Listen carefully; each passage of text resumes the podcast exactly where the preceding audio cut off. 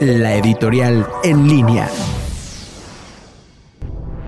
Manejo discrecional del dinero de todos. El pasado 23 de abril se publicó en el Diario Oficial de la Federación un decreto firmado por el presidente en el que se establecen medidas de austeridad que se deberán observar en todo el gobierno federal, las cuales más allá de brindar certeza y esperanza en esta crisis, generaron inquietudes y molestias. Plantean graves violaciones a los derechos laborales y humanos de los trabajadores federales, como la reducción de sus salarios hasta en un 25% y la eliminación del pago de aguinaldo de este año.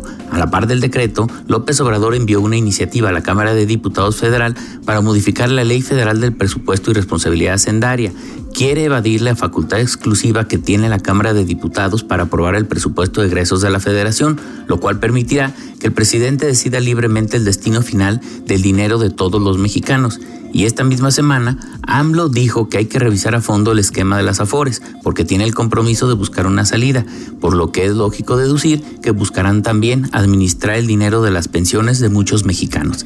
Es más que clara la línea de acción de este gobierno federal de hacerse de la mayor cantidad de recursos y destinarlos a los fines que solo esta administración considera importantes, y aunque dudo que hagan un cambio de estrategia, bien valdría la pena que tengan presente que todo lo que hoy se gaste mañana podrá ser auditado. Soy Vicente Esqueda y nos escuchamos la próxima.